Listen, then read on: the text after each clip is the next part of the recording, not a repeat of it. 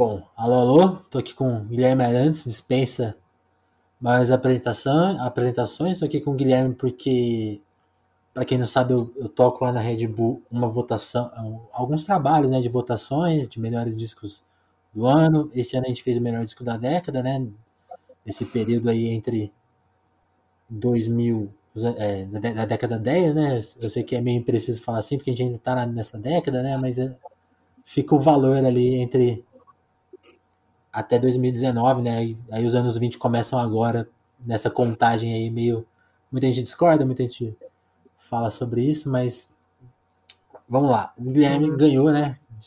O melhor disco desse período, o disco dele de 2013, Condição Humana. E eu tô aqui com o Guilherme para conversar sobre esse álbum, um álbum muito importante na carreira dele. Fala aí, Guilherme, como que foi receber essa premiação? Você que mobilizou os fãs, fez vídeo, foi atrás. Conta um pouco. Olha, para mim é uma votação muito importante, significativa, porque teve várias votações dos melhores da década. É, vários jornalistas uhum. listaram as suas, as suas escolhas e, e eu fui lembrado de uma forma é, assim que eu tenho certeza que foi porque a gente também foi indicado, não só pelo, pelo Red Bull na, de, de, em outras, outros anos, no ano de 2017 a gente ganhou o melhor disco do ano. Então, é uma coisa cumulativa isso, esse reconhecimento é, de você estar listado entre os melhores, é uma coisa inédita na minha carreira. Né? A minha carreira começou em 76 e a mídia e a crítica e a, o jornalismo musical eram totalmente diferentes de tudo depois eh, foi se transformando ao longo da década de 80, de 90 e é, hoje é uma coisa muito ligada às redes, é uma coisa muito ligada a uma outra, uma outra plataforma diferente. As revistas, por exemplo, que a gente tinha na, que marcaram muito a nossa geração, revistas como a Bis, como a Pop, a Bis, como a revista Rock e várias, várias publicações, onde eu nunca fui muito cotado. Eu era um artista muito ligado ao auditório, a televisões, e a gente não tinha uma, uma assessoria de imprensa é, mais, é, mais é, contundente, mais, pre, mais, mais presente como é o caso, por exemplo, do Paralamas, que é, é colega de geração, mas que teve uma, um assessoramento de imprensa muito bom desde o início. Então, eu fui um cara muito assim desarticulado nesse aspecto da crítica Entendi. e do, do, reconhecimento e isso veio tardiamente isso veio tardiamente veio nessa né, justamente nesse disco porque esse disco Condição Humana ele marcou a minha estreia é, numa, numa plataforma plenamente independente. Então, é um disco que foi uhum. distribuído pela, pela Trattori, que eu não tinha uma distribuição. É, é, eu, eu, montei uma gravadorazinha, que era o Coacho do Sapo, montei um estúdio na Bahia. Então, esse trabalho ele culminou com é, esse disco ser é, eleito o melhor do ano no, pelo prêmio Multishow naquele ano, ganhando do abraçaço do, do, do Caetano e ganhando do Metal Metal, do Metal Metal, que era do Metal Metal, que é do, do Chiquico Dinucci, lá uma banda seminal aí da, da, da crítica. Então, é, eu, Sim, eu me, me vi me vi num novo ambiente, né? um novo ambiente de reconhecimento também pela, pelos jornalistas e tudo. Então, esse é um disco bastante é, importante. Eu acho que ele foi é, um disco que foi indicado por pessoas como o antigo o, o produtor Miranda, por exemplo, que foi um cara muito importante é, quando. Acho, acho que você caiu, Guilherme. Então, retomando aí, eu acho que oh. esse é um disco que é, me colocou numa, num, num, novo momento na carreira, já com 60 Sim. anos de idade. eu vim a ser um sucesso de crítica. Isso é uma coisa inédita. É, é raro isso aí, porque eu fui um cantor de auditório, passei por mil, mil é, plataformas diferentes, do vinil para o AM, o AM para o FM, o FM para o videoclipe, o videoclipe para as redes. Sim. Então, isso é, é uma sobrevivência bastante difícil e rara, né? Sim. Mas então, me tira uma dúvida, Guilherme. Até os seus discos mais antigos, então, que hoje são muito bem avaliados, foram revisitados de certa forma, na época eles não eram bem avaliados, a crítica não avaliava bem, então? Variava muito, era muito instável. Eu tive momentos bons quando, quando eu fui para a Warner, por exemplo, que eu fui trabalhar com o Midani, com o André Midani, lá da, da Warner, produzido Sim. pelo Liminha.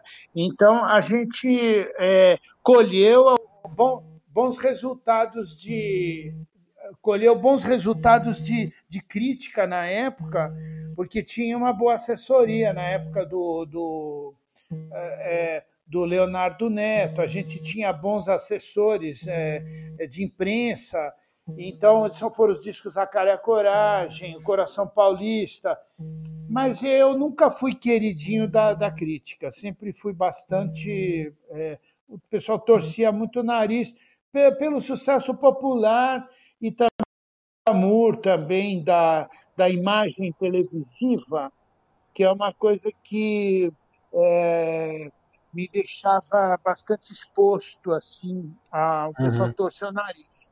Mas eu, eu acho que não fui perseguido, não cheguei a ser um darling assim de, de é, da, da, crítica, como por exemplo é, o Cazuza, o Renato Russo, eles têm outros é, um outro apelo, né? Diferente uhum. da. Eu, eu, eu me coloco assim muito próximo ao Djavan, por exemplo. O Djavan é um cara parecido comigo em muitas coisas e que correu sempre paralela à carreira dele, é, uma carreira muito, muito é, com muitos sucessos, muita música, é, muitos clássicos. Eu acho ele maravilhoso, Total. acho ele um mestre, coisas lindas. Mas ele também enfrentou muitas é, assim um olhar por causa do glamour dos anos 80, das gravadoras, da, da, da CBS, o jeito que era vendida essas fotos, que eram vendidos. Os... Existia um glamour, você entende? É, na época que é, para muitos artistas funcionou como uma armadilha de imagem, assim, a Simone sofreu muito com isso, uhum. é, e outros artistas passaram por essa, por esse super é, essa superexposição né, dos anos 80. Os anos 80 foram terríveis também. Né? Não, eu não digo só, não foi só a gente, pessoas sofreram muito como o RPM, é, uhum. subiu-se muito alto assim na, vamos dizer, na fama, na glória, na, na, na popularidade e muitas bandas importantes, como o caso do, do, do, do RPM, que eu acho ótimo, né? fizeram coisas bonitas, lindas, né? e permanecem, mas sofreram muito com a overexposição. O Rich sofreu muito também, vendeu é. um, dois milhões de discos. E eu tive a vantagem de não ter vendido milhões, entendeu? Então isso aí me ajudou, não foi uma coisa que me atrapalhou. Foi uma grande vantagem não ter vendido um milhão, porque esse negócio de vender milhão é terrível sabe? As vendas elas colocam depois uma, uma um pressão, né? paradigma né? para você superar aquilo. E a, as bandas internacionais também sofreram com isso. O U2 é um exemplo claro de uma super exposição com vendas e tudo. E, e o pop ele é devorador. Né? Sim.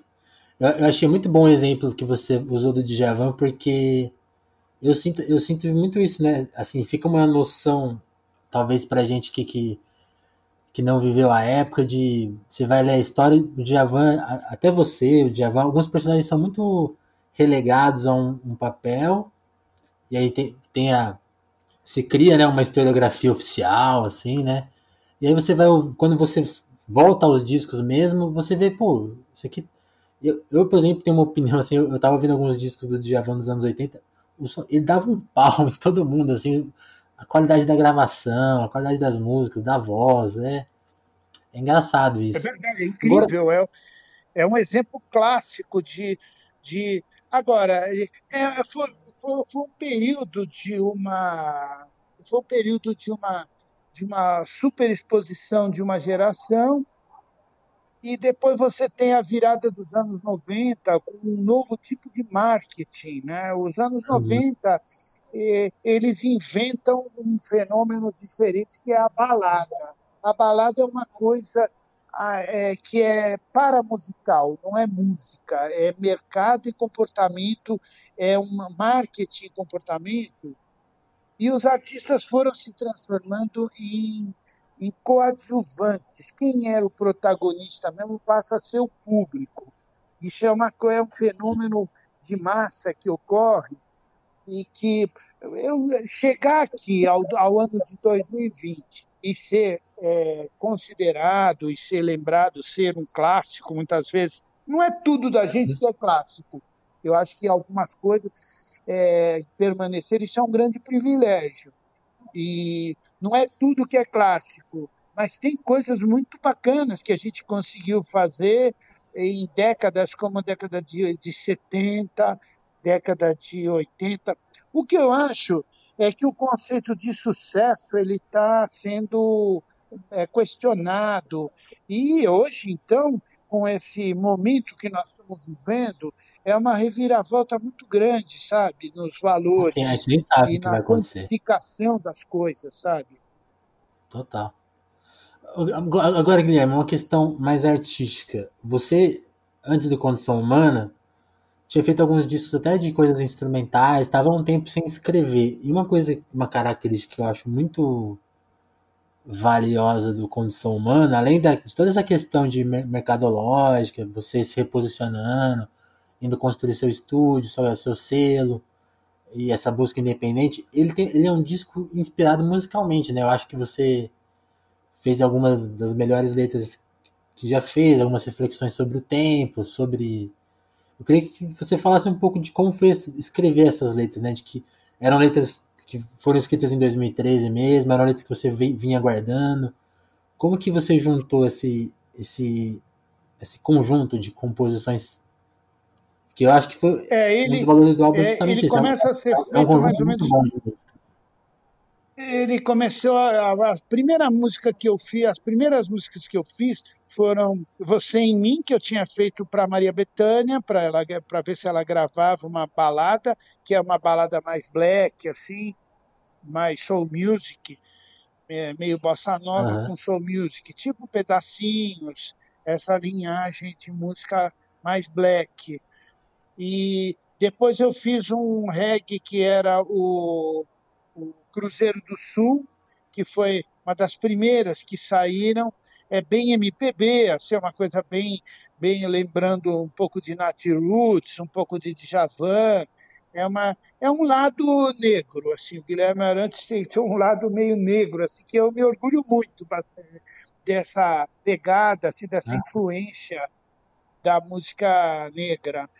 Mas no final de 2012 é que eu comecei a ver uma urgência de eu levantar um, um, um trabalho e eu comecei a fazer começou comecei a fazer essa a música moldura do quadro roubado que era um rock meio meio legião urbana assim uma coisa meio é, é, e sentindo um clima de decadência política, social, assim, um momento é, que, eu, que eu comecei a, a verbalizar mais roqueiro mesmo. E foi um ano que eu operei a minha, a minha catarata. A operação uhum. de catarata foi uma divisão de água para mim, porque eu não estava enxergando nada. Assim, eu estava com a visão bastante prejudicada e parece que isso foi uma alegoria assim para eu enxergar uma série de coisas. Por exemplo, eu não, eu não estava fazendo shows no Sesc eu não estava fazendo uma série de coisas. Eu tinha virado um artista mais de mercado, assim, é, fazendo showzinhos vendidos e, e, e uma coisa é, de tocar em espaços mais nobres e tudo. Eu resolvi mudar de empresário né, nessa uhum. época e fui trabalhar com o Anderson, lá com o Rodrigo, que, que trabalham com o Arnaldo, que é a Libertar, é uma, uma empresa por onde tinha passado a Marina Lima, tinha deixado uma lacuna lá no, no cast deles lá e e é, essa viravolta, essa reviravolta foi muito positiva. É, esse momento também me aproximou muito de pessoas como Marcos Preto, que é crítico, produtor, e era, uhum. na época trabalhava até na, na Ilustrada, na Folha, e, e, e eu, eu vi que eu tinha uma ligação forte com uma geração, com essa geração da Tulipa Ruiz, do, do, do, do Genesi, do Cassim, da, da Maria Nainar, dessa, dessa turma. E então, é, foi, nesse ano, é, o, o Nelson Mota me convidou para participar de um show do Silva, e dizendo para mim que o Silva era o Guilherme Arantes do século XXI.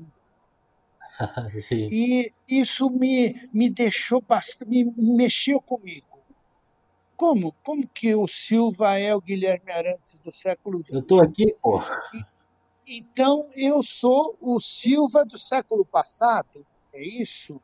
Eu estou servindo só como referência é, crítica. Eu não tenho mais importância, é, significado para os dias de hoje. Isso me deu uma certa. É, me, me, me moveu, entendeu? Me moveu a escrever a música Onde Estava Você Quando o Mundo Me Esqueceu, e tudo eu fiz dedicado para o Nelson Mota, que é meu amigo, meu parceiro e tudo. Entendeu? Então. Sim. Alô? Não, alô, tô te ouvindo, tá, tô te ouvindo bem, Guilherme. Sim. Então, Sim. É, aí essa música ganhou ares, assim, de um rock, de uma coisa mais, uma banda, uma, uma, uma, um, um, disco mais roqueiro. Eu decidi então chamar o, o Carline e o, e o Willy Verdager, junto com o meu guitarrista que, é, que tocava comigo, que era o Alexandre Blanc, e o baterista, que era o, o que é o Gabriel Martini, que produzia lá na Coacho do Sapo com a gente. Eu chamei ele para tocar uhum. comigo, tocar bateria. E a gente então se reuniu lá, chamei eles para se, se, hospedarem lá no, no Coacho do Sapo e a gente fazer uma imersão para fazer um disco de banda. E aí nasceu o disco. Ao longo da, desse, desse tempo, que eles já estavam lá, ainda outras músicas foram pipocando. E aí, quando, quando a gente entra nessa verticalização, é uma delícia. A última música que, que pintou foi ah, é, é, como é que é, é, aquela música que o Genesi participou, que eu chamei ele para participar, que é O que se leva sobre o tempo, que é uma música importante. O tempo, né? A letra muito boa, muito bem feita. Eu acho que eu depurei muito as letras, é, a aquisição dos instrumentos do Pro Tools, do, da aquisição de, de microfones, a aquisição da bateria, de instrumentos de, de banda, bons microfones, bons press. A gente, eu comprei o órgão Hammond, comprei piano elétrico, eu botei tudo, eu, eu sonhei de novo com a música. A música voltou a ter essa, esse idealismo, entendeu?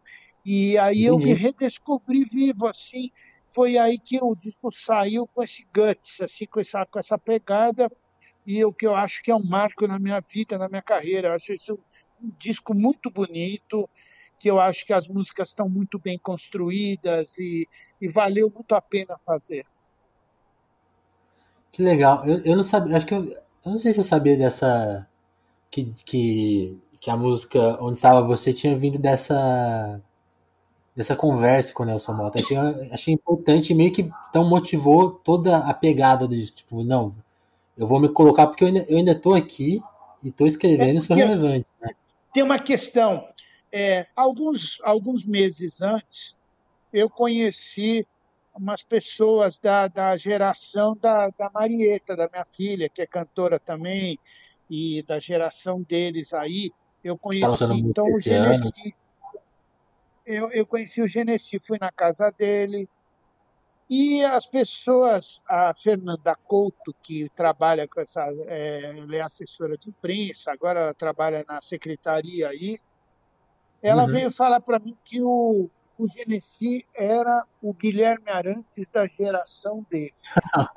Mais um. Então, é, eu fiquei, eu fiquei cheio de novos Guilherme Arantes. Eu falei, puxa, hum. o mercado está. É, é, o mercado está, assim, tentando achar um novo Guilherme Arantes de qualquer jeito. Então eu resolvi inventar um novo Guilherme Arantes em mim mesmo. É meio por aí que, que isso aconteceu. Mas acho que foi um, uma, uma, um contato muito saudável com essa geração e um contato é, também uma, uma coisa que me instigou positivamente. Eu não, eu não em momento nenhum me senti é, morto ou é, eu tinha que dar uma, uma assim, um novo sentido para minha carreira, entendeu? E acho que esse disco conseguiu fazer isso. Assim, uma coisa que, que me marcou dessa época é, foram dois shows, eu acho. Uma, um em São Paulo, na época do lançamento, o disco estava ainda quente, assim. E você fez um show que você tocava o disco praticamente. Foi uma coisa muito legal de ver, porque uma, uma, uma bronca minha com pop, até com bandas que eu gosto muito, tipo. Por exemplo, agora o Skank, agora, que, né, que anunciou que vai parar de tocar. Acho que a maior decepção que eu tive com o Skank, sendo uma banda excelente ao vivo, incrível, era, era gostar dos discos novos e ir no show e eles não tocavam as músicas novas. E eu lembro que eu, nessa época eu fui no seu show e você tocava o disco praticamente na íntegra. Junto com todos os clássicos, assim, você selecionava músicas que conversavam com essas músicas novas. E, e, e aí eu lembro que eu fui com um amigo meu, o Yuri, ele falou, pô, é foda, ver o cara tá aí, o cara tá fazendo tocou o disco inteiro novo aqui, tipo, e funcionou, né? Você sentiu isso também? Senti, senti que também tinha um público novo, assim, o público velho assimilou bem as mudanças e uhum. eu tenho um passado mais roqueiro também do meu da minha do meu passado glorioso ali de produzir com é um reencontro com essas outras gerações dos anos 70 e tudo, entendeu? Então, eu acho que foi muito importante essa é, somar o público antigo e ganhar novos, novos, é, novos fãs de uma nova geração. Isso aí foi muito bom. Achei que foi uma coisa renovadora e eu, eu acho que e os shows também a gente tinha motivos bons para estar tocando aquelas músicas, sabe? Por exemplo, nós saímos no ano de 2013 com, com, com o disco e pouco antes da, daquelas é, manifestações, né, que o Brasil começou sim, sim. a convulsionar nesse período.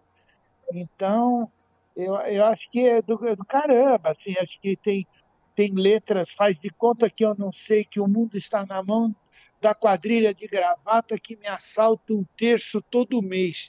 Eu achei do caralho eu sair com esse, com esse discurso mais Neil Young, assim, que o velho ele tem direito de se tornar rabugento. E ele, ele rabugento, ele consegue, ele consegue ser jovem novamente. Você, o, a pessoa da, com a idade, não querer ser jovem, a pessoa ser rabugenta sim, porque talvez é isso que a juventude espere de uma pessoa mais madura, que ela que a rabugice dela seja transformadora do mundo. Então isso aí é muito bacana. Eu acho que foi um reencontro com um grande ídolo meu, que é o Neil Young. Eu olhei ele Eu falei, no momento em que a pessoa da terceira idade é, investe na, na é, no passar do tempo mesmo e, e não tenta se plastificar com uma juventude falsa, e é, nesse momento você se torna jovem, entendeu? Isso foi uma descoberta uhum. muito importante nesse momento. Sim. E eu acho que essa, essa, essa ideia do esse Brasil que colapsava naquele momento ali, que, que você põe na. É, é uma percepção sua, né? De uma desilusão tamanha que, tipo, não tem. Que eu acho que até aqueles protestos ali foram muito. É, eram voltados, né, para a questão de direito à cidade, direito à saúde, que depois desembocaram talvez numa despolitização que, que foi dar em Bolsonaro, foi dar nessa coisa mais fascista, né, mais direitosa, né, e mas ali tá, tá captada, né? Tá captada a desilusão do, do povo com a falta de acesso às coisas, né? Eu acho que, que as redes elas trazem, elas trazem uma nova realidade é, para a propagação é, da ideo, de, de ideológica. Então, hum. eu diria até assim, é, as redes são um fator com o qual o Gramsci não contava. Entendeu? O Gramsci, por uhum. exemplo, ele, ele pensava na, na, na rede educacional, na rede cultural, como propagador da, da, da, coisa chamada progressista, vamos dizer assim, da, da, da uhum. maneira do o método, o método do, do pensamento do século XX o método era esse. Era, era a partir do. Eu fui muito marcado por essa geração. Né? A geração, Sim. quando eu chego na faculdade, o, chegam os cadernos do cárcere, do Gramsci. Então, a minha, a minha geração foi muito marcada por esse método, que era o aparelhamento educacional e cultural. É, as redes a partir desse ano, isso aí no Brasil, isso é, ocorre, essa explosão desse novo ambiente, vamos dizer assim, esse novo ambiente, ele se estabelece em 2013, com as manifestações ali de que acabou culminando no impeachment e que uhum. evoluiu para isso que nós estamos vendo hoje aí, que ou evoluiu, sei lá, para uma, um ambiente que não existia, que é tudo, é tudo novo. Hoje nós temos governantes que, ao invés de governar no, no, no, no, no gabinete, ele é blogueiro, ele é influencer. ele, é, isso aí ocorre, não é só no Brasil. Ocorre, o caso clássico é o Trump.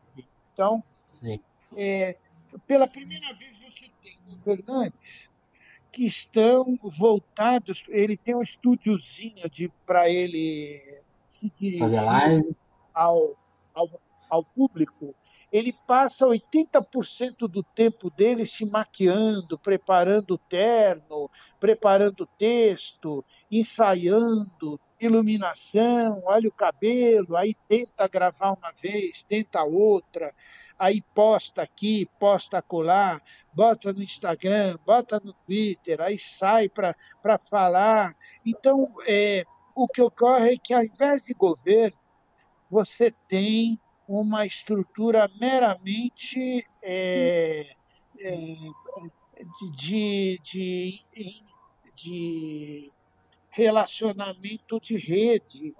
Então, virou uma, uma, uma, uma estrutura que, é, pela primeira vez, você tem isso, é, totalmente voltado é, para o lado Goebbels da, da, da, da Sim, realidade. É propaganda, né? E aí o desgoverno é total, quer dizer, a incompetência. É, o mundo está assim hoje, as pessoas estão ligadas, estão, voltadas para redes dia e noite. As pessoas, eu vejo porque é, hoje em dia, por exemplo, é, a demanda é muito grande para você estar nesse ambiente.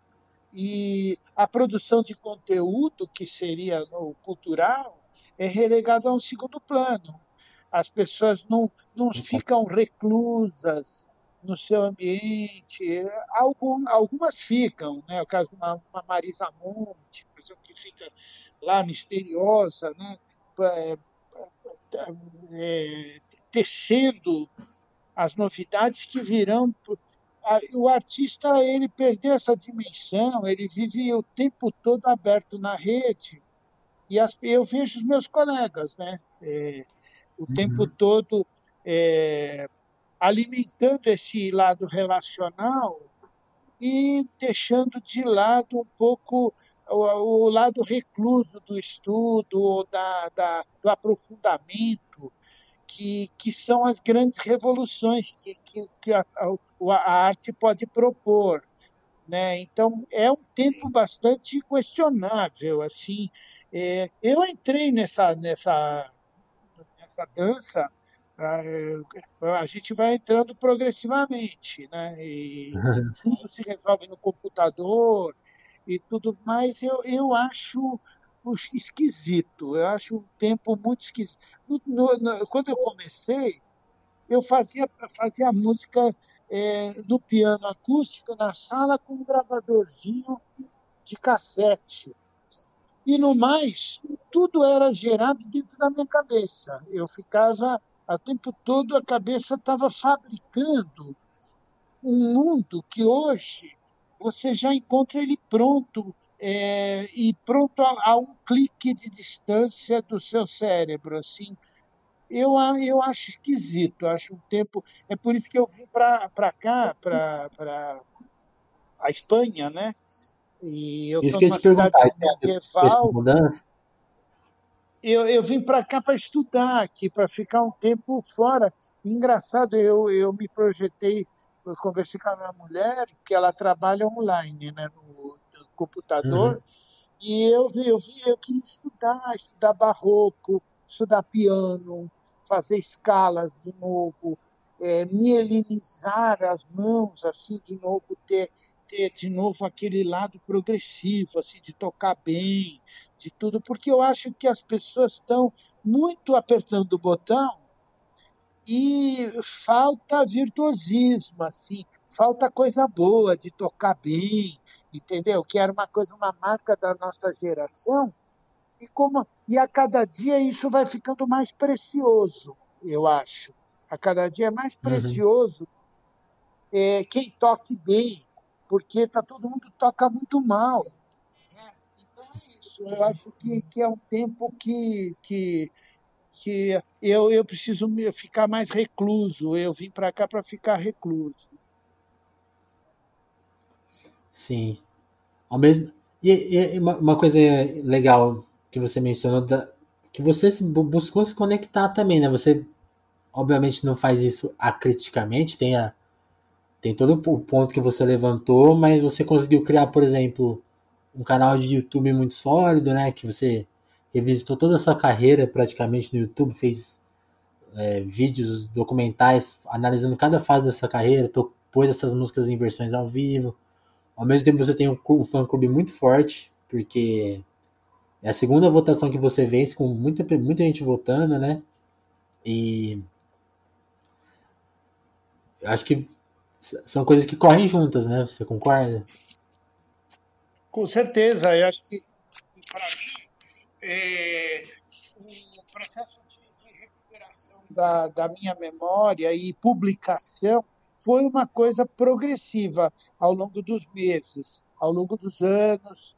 É, eu comecei fazendo partituras para disponibilizar partituras de orquestra, partitura MIDIs, eu mesmo fa fabricando MIDIs para colocar. Isso aí ainda na década de 90, assim, na entrada da internet no, no ar. Uhum. E agora eu, eu sou muito deficiente assim em matéria de a minha videografia é muito pequena, não tenho grandes vídeos muito produzidos, não tenho. A minha geração é, era anterior ao vídeo ao, ao videoclipe. Eu não peguei Sim. a era MTV. eu peguei de raspão, assim, era MTV diferente de Titãs, ou Paralamas, Legião, é, Engenheiros ou RPM, essa gente aí pegou já é, não, RPM não, RPM é um pouco anterior também. Antes, né? mas eu acho que eu, eu, não tive esse investimento, né? Quando chegou a, a MTV, as gravadoras enxergavam que o não, Guilherme Arantes é cantor de auditório, não é artista para fazer clipe.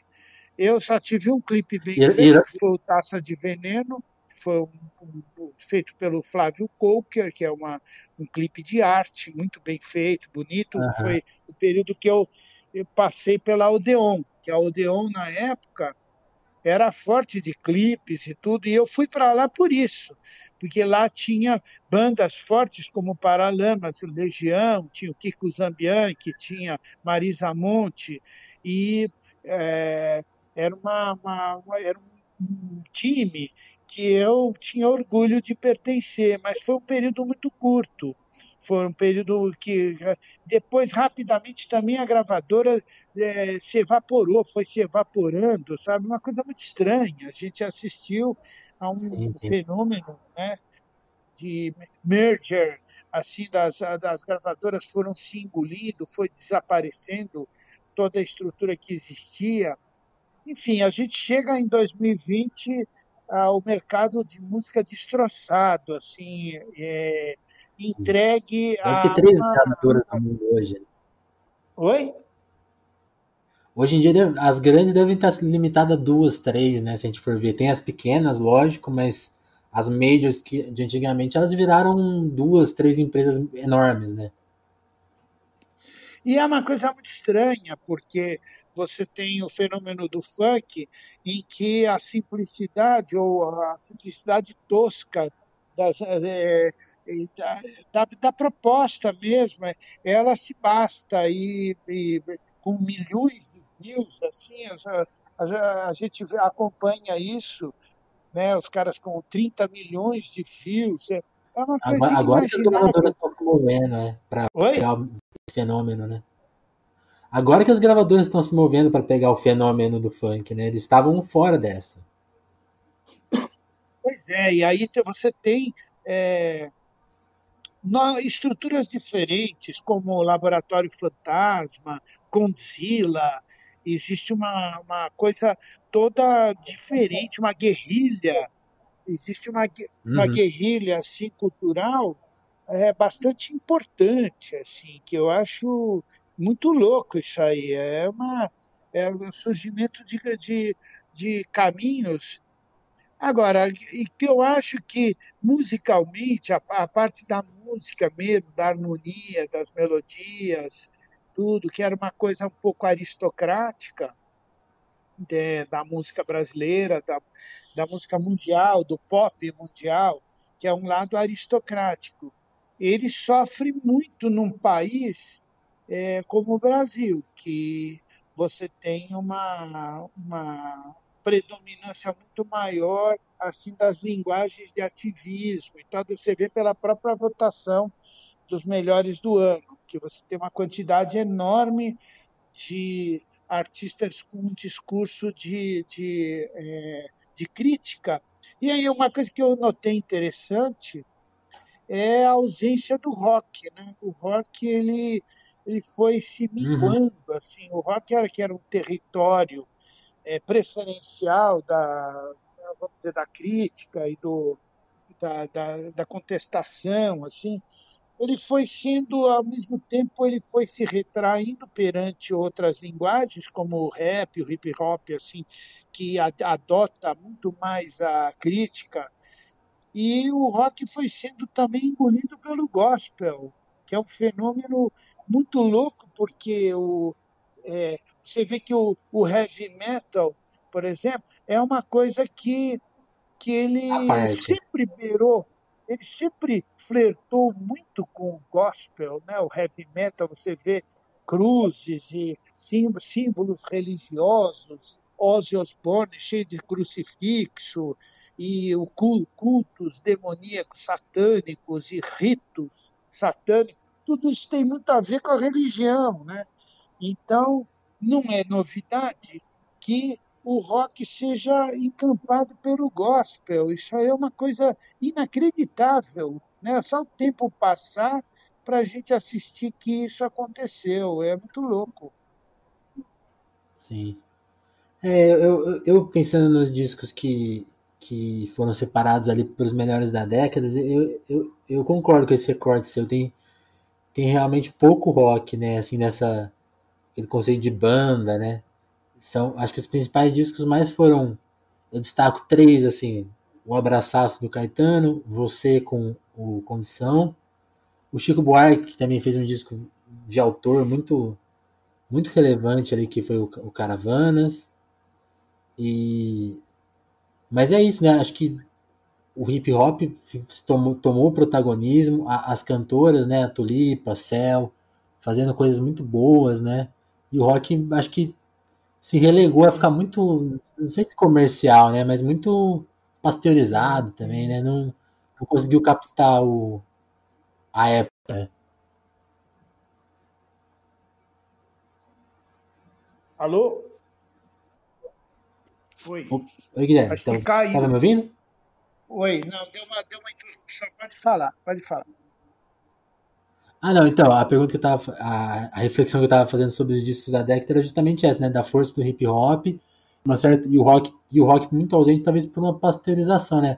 Mas ao mesmo tempo a gente tem, por exemplo, o Metá Metá que concorreu com você lá em 2013, que é uma banda que, com uma energia de roqueira, né? Tem guitarra, tem um peso. E que o rock, o rock acho que o rock no Brasil foi para um caminho tão preconceituoso que não consegue nem lidar com bandas como Metá Metá, ou até mesmo com você, né? Que tem uma obra é, que é roqueira, que... que um pouquinho o nariz. É, a, acho que a, a, presença feminina também é muito importante. Sim. Ela se transformou, a presença feminina ela se transformou muito com o tempo. É, as cantoras começaram a, ficar, começaram a ficar com uma pegada bastante mais forte, assim, menos lírica, menos lírica, mais, mais crítica. E, mas eu, eu tenho as meus preferidos, assim, eu, eu acho que, que tem gente competente. Fiquei feliz de estar assim, eu, a Cel e a Tulipa no topo, assim, eu fiquei muito honrado, acho que são é, pessoas que têm uma e também a Karina Burke chegou perto também com a gente. Eu, que é um disco super roqueiro da Karina. Oi? O disco da, da Karina, por exemplo, é super roqueiro. E não. E eu não sei se, ele, se, se os roqueiros tiveram a, a, a, esse cuidado de irem atrás dela, por exemplo. Pois é. É, mas enfim, é, o rock no mundo todo ele sofre também a, a estigmatização é, de uma linguagem mais histriônica, assim, é, de, é, de toda uma, uma linguagem paramentada. Não sei, o mundo foi seguindo. É, eu sinto falta no Brasil de um, um, um, um pop bom de sucesso. Eu sinto falta, assim. Eu acho que agora começou a aparecer.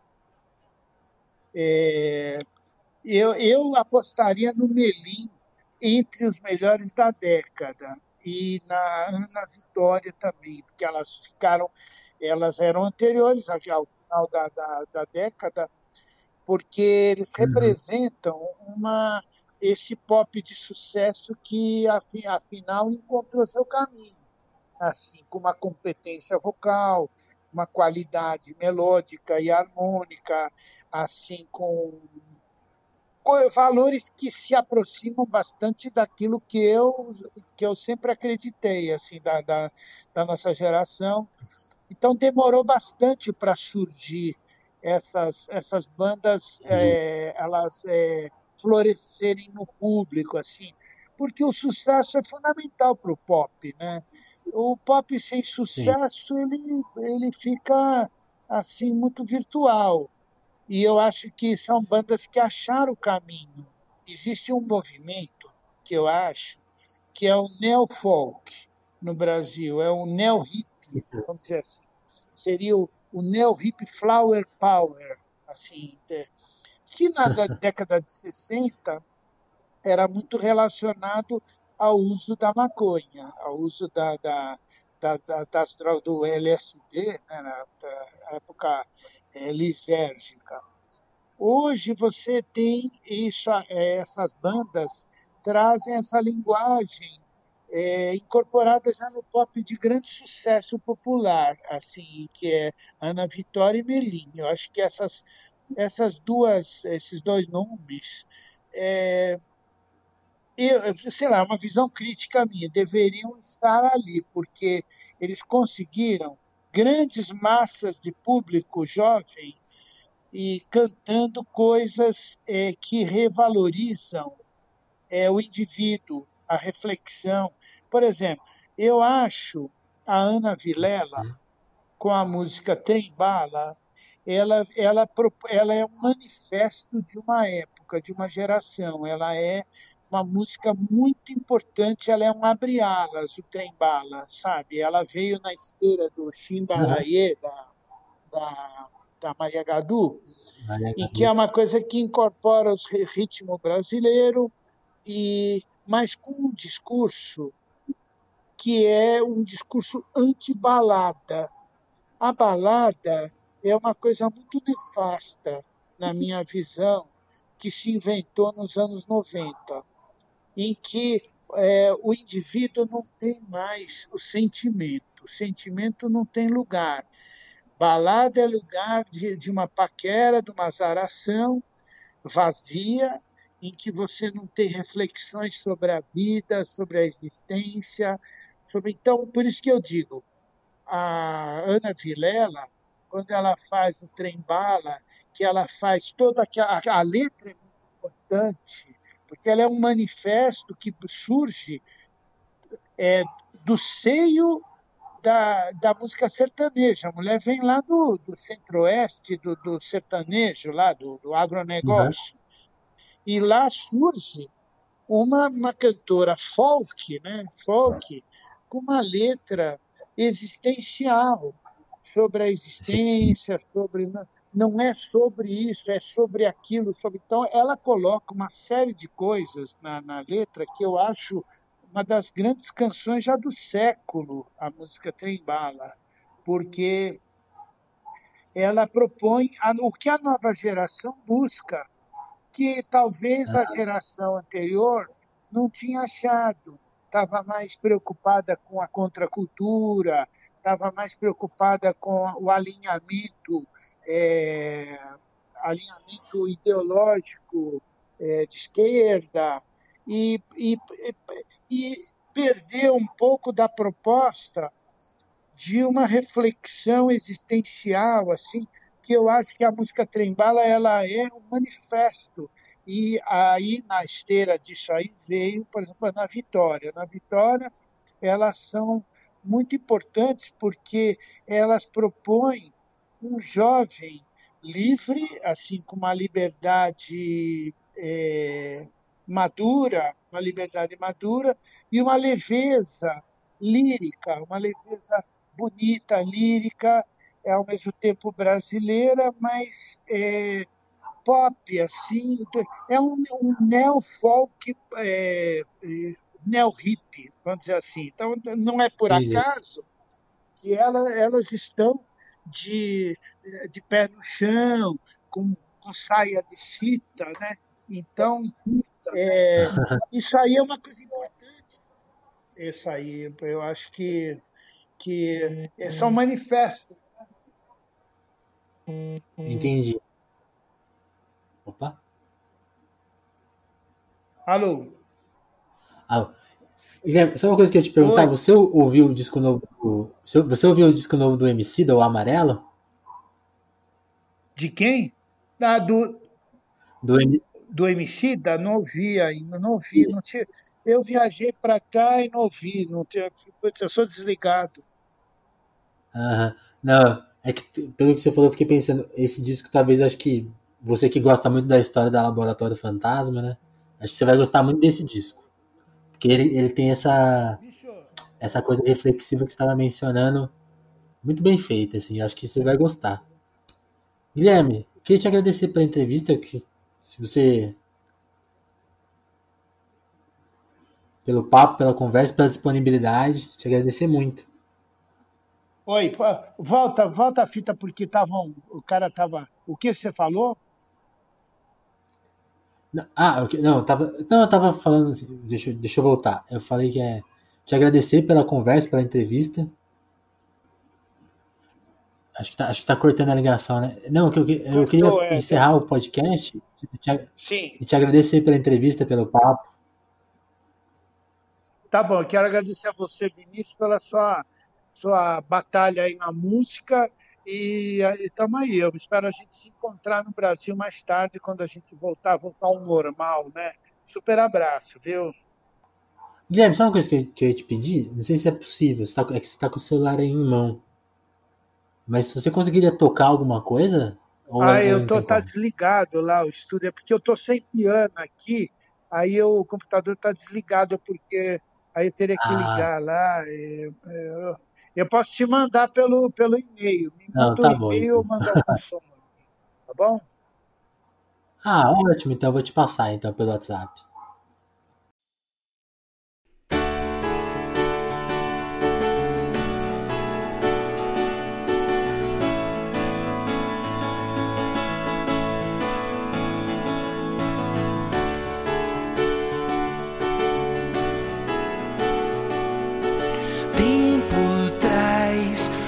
Você não esperou, nem percebeu que não volta mais. Viveu, passou, morreu. Tempo jaz, misterioso num cristal. Dentro de nós vai regindo a orquestra, vida, máquina. No fim só vai contar a história que ninguém ousou se apropriar, por mais que se morrer, o que se leva é amor, o que se leva tempo traz, o que você não esperou, nem percebeu, que não volta mais, viveu, morreu, o líquido tempo vai se escoando pelas mãos e eu vou beber dessa fonte mergulhar no rio do amor. Lá no fundo é uma paz, é um silêncio no interior para eu escrever meu livro. No fim só vai contar a história que ninguém usou se apropriar, por mais que se morrer, o que se leva é amor o que se leva tem